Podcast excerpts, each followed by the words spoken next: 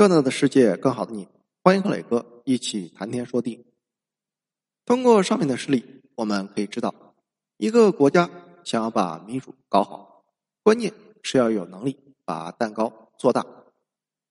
而要把蛋糕做大，最简单的方法就是对外掠夺。对外掠夺有两个办法，一个是战争，一个是商业。前者呢是明抢，后者呢是巧夺，两者缺一不可。战争。可以打开别国的市场，商业可以提供源源不断的吸血手段，最后惠及本国所有人。因此，从古至今，所有能够把民主制度运行良好的国家，都必须是待见经商的民族。看一看历史上那些民主制度的楷模，无论是古希腊还是古罗马，又或者是今天以美国为首的整个西方社会，不仅仅商业发达。而且武力超强，所以他们是游戏规则的唯一制定者，怎么玩他们说了算。想明白了这一点，我们也就明白拿破仑为什么会走向失败。由于拿破仑执政的合法性来源于民主选举，所以他必须讨好选民。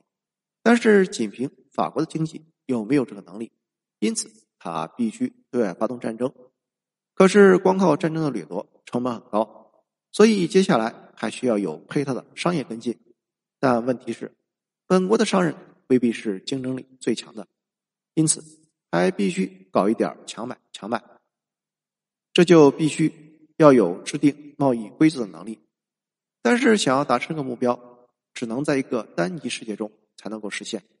可惜，在当时的欧洲，商业竞争力最强的是英国，英国到处和法国抢市场，靠着和平手段，法国。竞争不过英国，所以拿破仑不是欧洲市场上规则的唯一制定者，而靠着英吉利海峡和强大英国海军的保护，英国又桀骜不驯，处处和法国作对，拿破仑却拿他们一点办法也没有。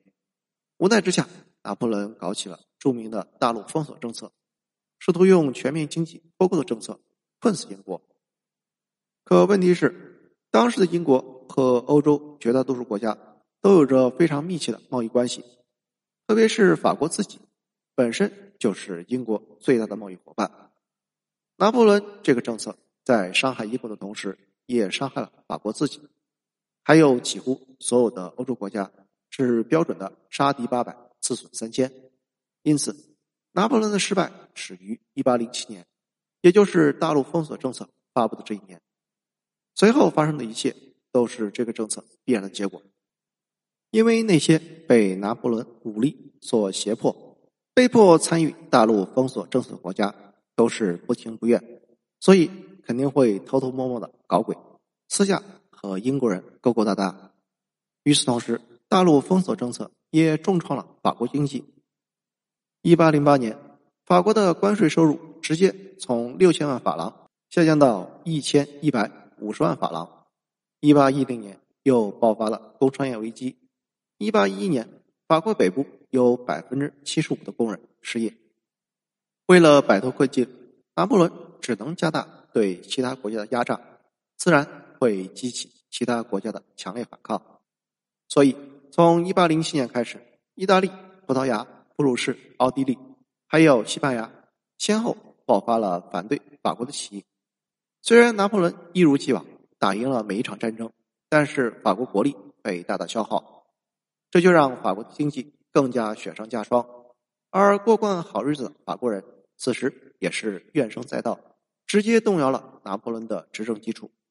所以，强行让经济脱钩是一个非常愚蠢的政策。在这种情况下，拿破仑被迫选择成本最高的笨办法，那就是再次发动战争，掠夺别国财富。同时，转移社会矛盾，而欧洲此时只剩下了俄国，还游离于法国控制之外，同时又和英国眉来眼去，所以自然成为了拿破仑的眼中钉。一百二十九年之后的希特勒，其实和当年的拿破仑有很多惊人的相似之处，他们上台的时间恰好相距一百二十九年，占领维也纳的时间也相差一百二十九年，进攻俄罗斯的日子。也恰好相差一百二十九年，同样都是在五十二岁走入人生巅峰，都是五十六岁战败。两个人的首都也都是被俄国人所攻破。因此，拿破仑能够成功，靠的是民主制度。而拿破仑之所以会失败，还是因为民主制度。所以，你发现了，如果一个国家的经济能力无法惠及所有的民众，而他又选择了民主制度的话，那么想要成功，这个国家只能变成一架战争机器。所以，在这个死循环中，拿破仑必须不停的四处征战。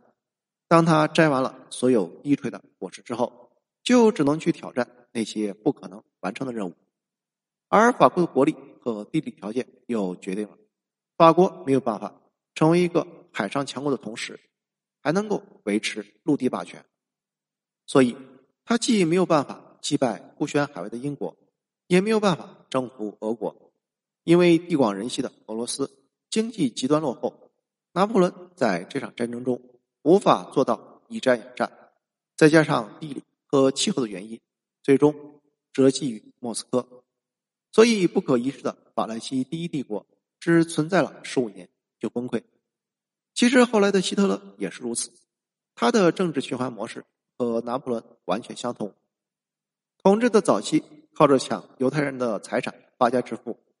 后来又收拾了欧洲大陆上一群弱鸡，赚得盆满钵满，让所有德国人对他感恩戴德。可问题是，欲望号列车没有终点，所以希特勒想要德国人继续满意，就必须去征服英国和苏联。所以他就陷入到和拿破仑相同的困境。因此，看起来强大无比的第三帝国，短短十三年之后也就灰飞烟灭。所以，一个国家的政治制度不是人为可以选择的，因为每一种政治制度成本是不一样的。只有一个国家能负担得起的政治制度，才有可能长期的生存和发展。历史上所有的民主国家，只要不能够成为全球霸主，几乎都被灭国，没有例外。今天我们认为成功的民主国家，其实都是二战之后重新建立的，是通过美国的马歇尔计划。扶植起来的，离开美国的保护，这些国家根本负担不起现有的政治制度。谢谢收听，欢迎评论、点赞和转发。